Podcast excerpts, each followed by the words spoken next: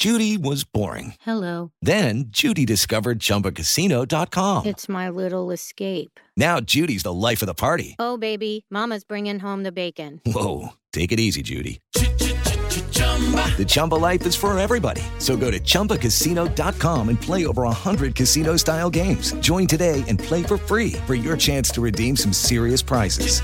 chumba ChumbaCasino.com. No purchase necessary. Void where prohibited by law. 18 plus terms and conditions apply. See website for details. Nossa É Conversa, um prazer enorme conversar com você. com Vanderlei Nogueira.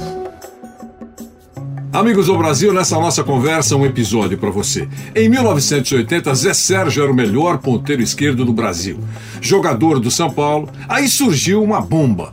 Uma grande bomba, acusado de doping e suspenso preventivamente por 60 dias. No dia 15 de novembro de 1980, Nabia Bichedi, presidente da Federação Paulista de Futebol com voz cansada, jeito parlamentar, ele era deputado também e presidente da Federação Paulista. Seguindo recomendação de Murilo Antunes Alves, depois de algum tempo, responsável pela sindicância, revogou a suspensão provisória. Zé Sérgio usou Naldecon, que foi recomendado pelo médico do São Paulo. Ficou claro naquele embrólio todo que não tinha ocorrido nenhum gesto para levar vantagem numa competição.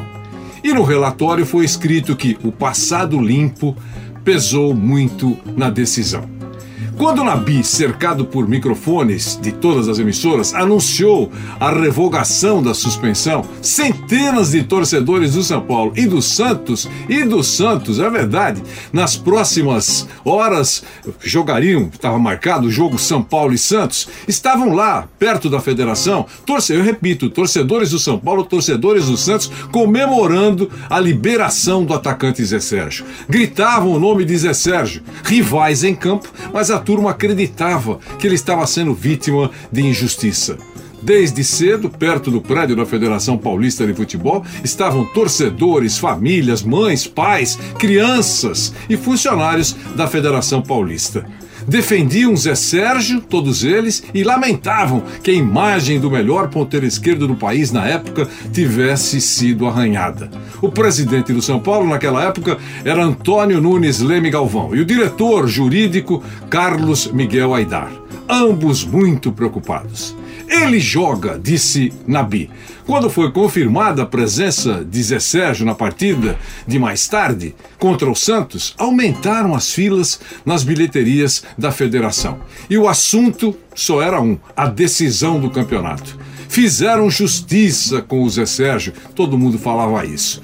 Nisso, tricolores e santistas concordavam. O São Paulo venceu os dois jogos por 1 a 0.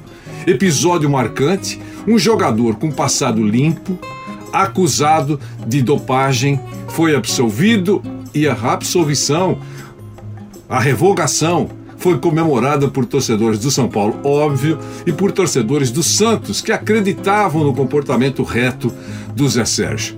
Quis contar esse episódio para vocês nessa nossa conversa. Obrigado pelo carinho, continue conosco. Na próxima semana estaremos juntos mais uma vez com o nosso podcast. Abração para vocês.